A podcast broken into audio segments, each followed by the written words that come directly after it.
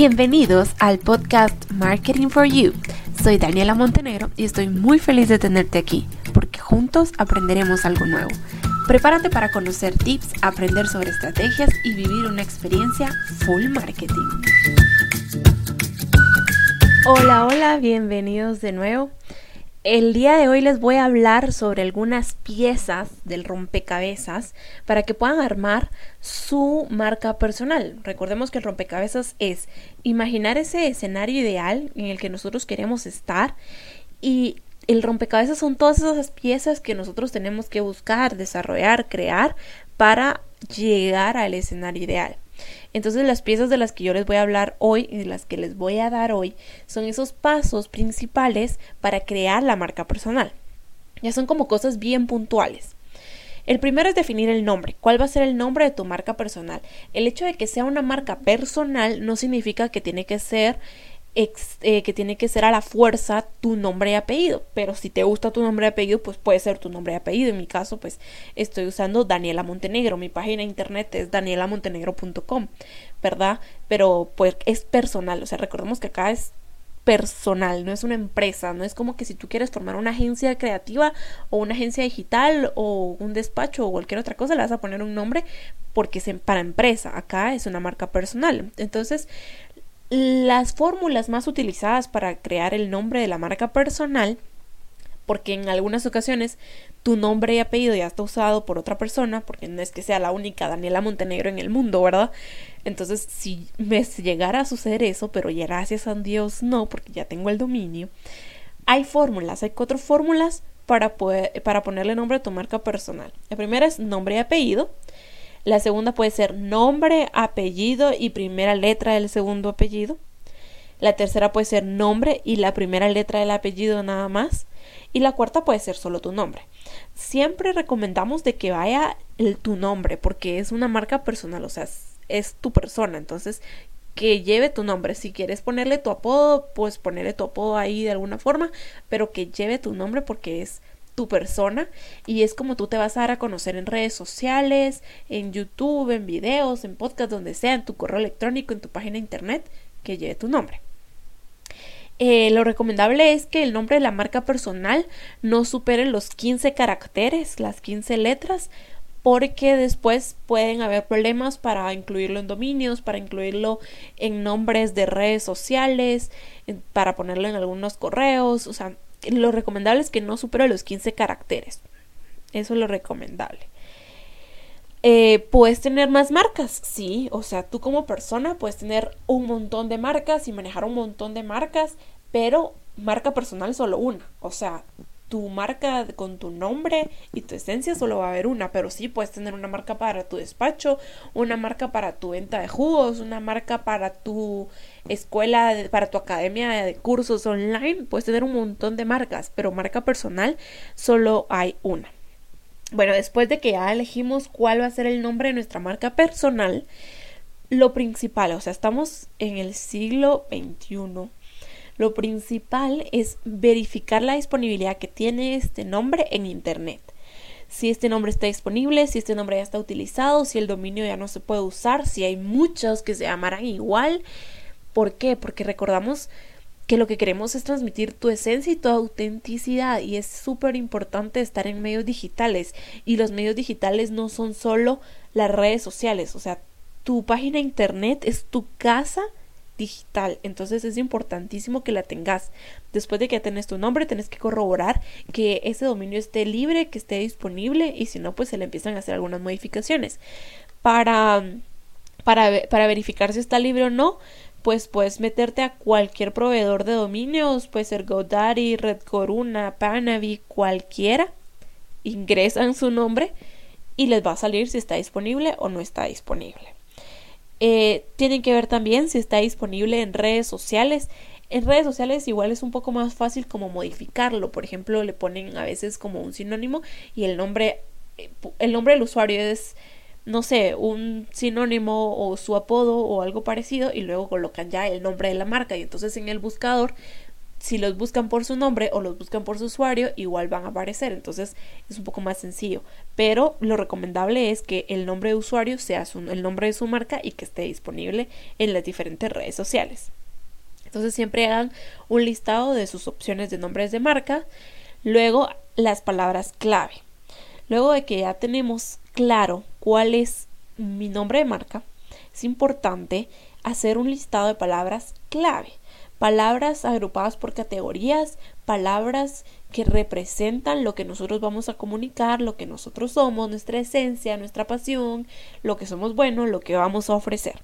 Entonces, para hacer este listado, pues googleamos realmente a que en función de lo que nosotros hacemos, ¿verdad? De nuestra profesión, qué eh, palabras clave son las que podemos usar. Está Google Keyword Tool que es una herramienta de Google eh, maravillosa para esto, o Uber Suggest, y con estas dos podemos hacer nuestro listado de palabras clave. El siguiente paso es definir en varios mensajes qué historia vamos a contar, para que siempre podamos irlo incluyendo en nuestros mensajes de redes sociales y en nuestra página de internet. ¿Cuál es la historia que vamos a contar? Cuál es esa, cuáles son esos mensajes positivos que queremos transmitir, cuál es la imagen que nosotros queremos dar a conocer, sin tener que llegar a ser cansados y hablar y hablar todo el tiempo lo mismo, sino que tenerlo presente y irlo eh, poniendo en las diferentes vías de comunicación, en los diferentes canales de comunicación de una forma muy sutil, pero para hacerlo igual tenemos que tenerlo claro. Entonces el, el paso es escribirlo, plasmarlo y tenerlo claro. Bueno, el siguiente paso es que en el episodio pasado hablamos de que tenemos que hacer una introspección y ver cuáles son los valores que como marca queremos transmitir. Entonces, ya que nosotros tenemos claros esos valores, pues hay que enumerarlos, hay que escribirlos y hay que ver cómo vamos a transmitir con un video, con una foto, con una canción, con una experiencia, con una anécdota, con qué vamos a transmitir cada uno de esos valores y cómo van a estar plasmados en los diferentes medios digitales o medios físicos en donde nosotros como marca personal nos vamos a dar a conocer. El siguiente paso es definir el tono de comunicación. ¿Cómo vamos a contar la historia? Si vamos a tener, por ejemplo, hay diferentes propósitos y para cada propósito hay diferentes tonos y para cada tono hay caracteres diferentes. Entonces, ¿cómo? Primero tenemos un propósito. A ver, ¿cuál es mi marca? Mi marca personal tiene como propósito entretener, o mi marca personal tiene como propósito vender mis servicios, comunicar lo que yo sé para que la gente sepa que sé y para que soy buena. Mi marca personal tiene como propósito generar engagement. ¿Cuál es el propósito de la marca personal? Y después de que definimos eso, pues van a haber diferentes tonos. Por ejemplo, si mi propósito es entretener, como tono puedo tener un tono humorístico y un tono informal, o sea, no tengo que tratar a las personas con muchísima seriedad o o súper claro, porque si los voy a entretener y les hablo en un tono aburrido, pues lo que menos voy a hacer es entretenerlo, los voy a dormir. Entonces, dependiendo del propósito, así va el tono. Si mi tono es entretener, humorístico, voy a contar chistes, eh, les voy a hablar de voz, les voy a hablar mucha, de repente pueden incluir malas palabras, o sea, todo está permitido porque es tu marca personal. El carácter es como, ¿cuál va a ser eso? Esa, ¿Cuál van a ser esas tres cosas? Que tienen que ir siempre en tu comunicación. Algo personal, en el caso de entretener, puede ser carácter personal, emocional y divertido. Que siempre que yo comunique algo haya una experiencia personal, haya, una emoción incluida, haya algo divertido que vaya a entretener a mi audiencia. Entonces todo radica en ver cuál es el propósito de tu marca personal. Yo siempre recomiendo y de hecho no solo yo, sino que leí que varios expertos lo recomiendan y es que no seamos demasiado formales en nuestro tono porque no somos un robot, o sea, al final somos personas. Y lo ideal y lo que buscamos es generar esa conexión de confianza con la audiencia y que se sientan en confianza de escribirnos, de escucharnos, porque somos personas normales que que eso, que hablamos como hablamos, es cierto, hay que llevar, tener ciertos límites de tono y comunicación, estructura y demás, pero no ser totalmente formales y serios. El siguiente paso, que es muy importante, es la imagen y el diseño.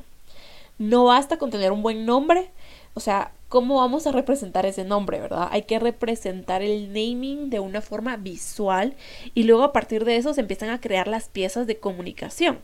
Entonces, a este proceso se le llama la eh, creación de identidad gráfica, incluye el logo, el isotipo, qué colores, qué tipografías va a utilizar tu marca personal.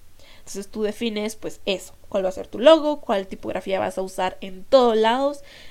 en todos lados significa la tipografía que va a haber en tus redes sociales, que va a haber en tus historias, que va a haber en... no, en Twitter no, pero en si publicas fotos sí, que va a estar en tu página web, que va a estar en tu blog, que va a estar en tus videos de YouTube, esa tipografía con la que la gente te va a relacionar.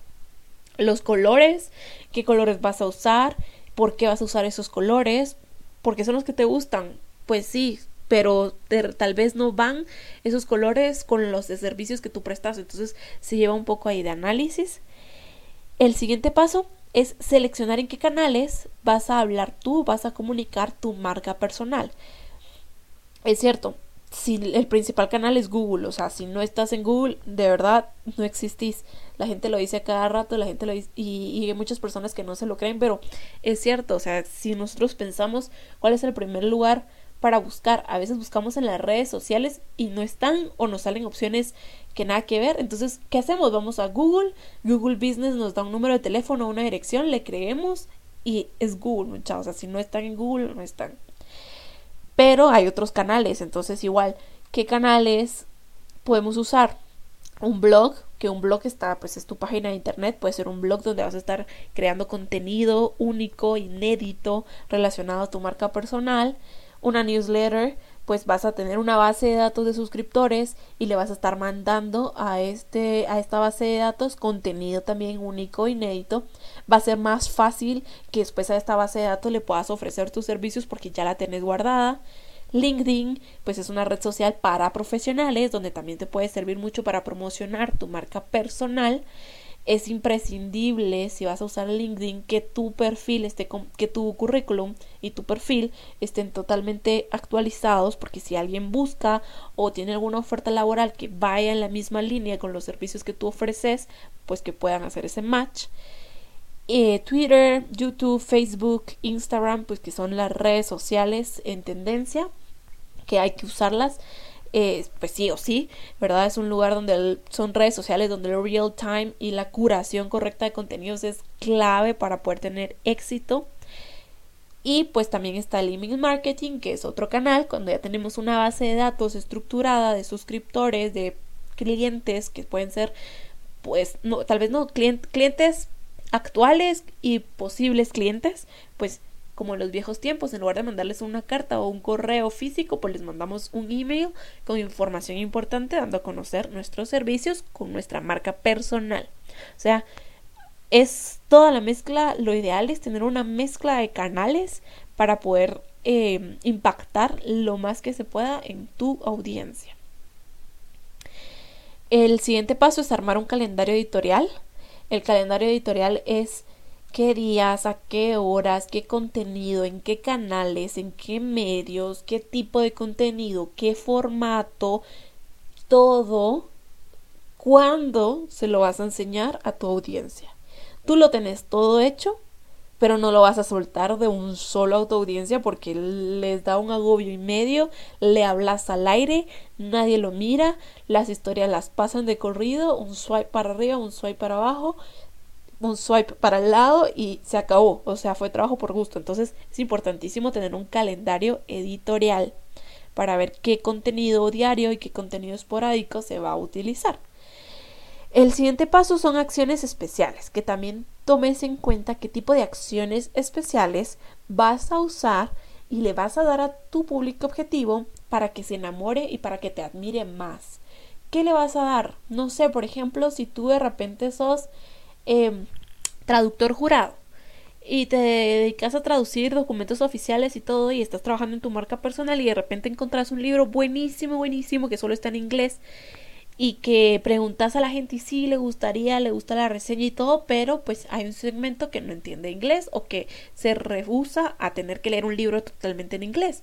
Pues traducir ese libro de repente de inglés a español o hacer una reseña bien bonita al libro y compartirla con tu audiencia, pues son esas acciones especiales que mejoran el posicionamiento de tu marca personal porque les estás dando algo que los va a enriquecer a ellos también y que les está facilitando la vida un montón. Bueno, pues esos realmente son como los pasos bien puntuales para crear la marca personal ya así en la vida real paso a paso es bastante, o sea, yo lo leí, lo he visto y todo y lo hago y yo sé que es bastante, no es cosa fácil. Cuando hablamos de calendario editorial es un montón de trabajo, cuando hablamos de página web es un montón de cosas que hay que hacer. Cuando hablamos, hablamos del diseño de la imagen, eh, de la identidad de marca, de la línea gráfica, es un montón de trabajo, yo sé, o sea, es importante. Yo, me, yo les dije que este podcast lo iban a entender todos, no necesariamente mercadólogos o estudiantes de marketing, y yo tengo fe que lo entienda, el que lo esté escuchando, sea cualquiera de la profesión que sea, que lo esté entendiendo. Pero también sé que, por ejemplo, un doctor me va a decir, mira, yo no sé nada de páginas web, o sea, ¿cómo me voy a poner yo a hacer ahorita una página web si no sé y tengo atorada mi consulta? O me va a decir, mira, yo diseño a saber, yo no sé ni colores ni tipografía, ¿qué es eso? O calendario editorial, está bien, o sea, es importante que conozcamos qué es lo que va a pasar con tu marca, qué son todas las acciones que un experto va a tomar para llevar a cabo tu marca personal, pero también es importante saber que no todos son capaces o no todos tienen las herramientas o no todos estudiaron para poder desarrollar marcas personales. Entonces, yo sé que necesito mi marca personal, yo sé que tengo que desarrollar mi marca personal, que necesito un logo, una identidad, mi página web y demás, pero yo no lo puedo hacer porque no es mi profesión y porque no estudié para eso, pero voy a contratar a un experto que lo haga, que me asesore, que me apoye en el tema y yo también voy a saber en qué línea va a ir ese experto. Si le hace falta al experto algo, pues yo escuché el podcast de Marketing for You y le voy a decir, mira, en el podcast dijeron que me tenés que hacer un isotipo, ¿qué está pasando? Porque solo tengo un logo.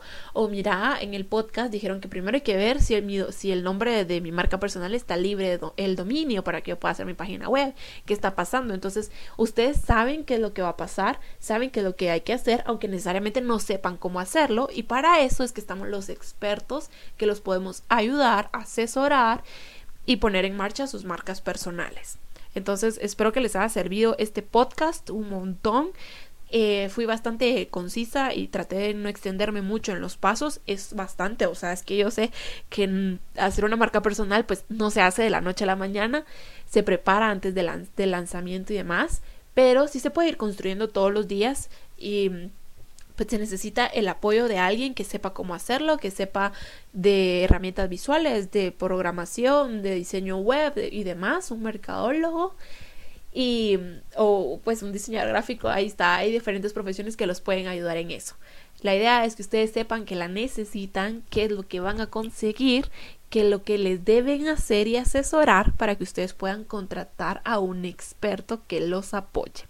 Si ustedes están buscando a alguien que les haga y que los apoye con su marca personal, no duden en contactarme, pueden escribirme en Instagram o en mi página de internet danielamontenegro.com. Hay un formato abajo un formulario de contacto, llenan sus datos y voy a estar encantadísima de recibir eh, pues su contacto, su información, nos ponemos en contacto, hablamos y creamos una marca exitosa. Un saludo a todos, bye bye. Thank you.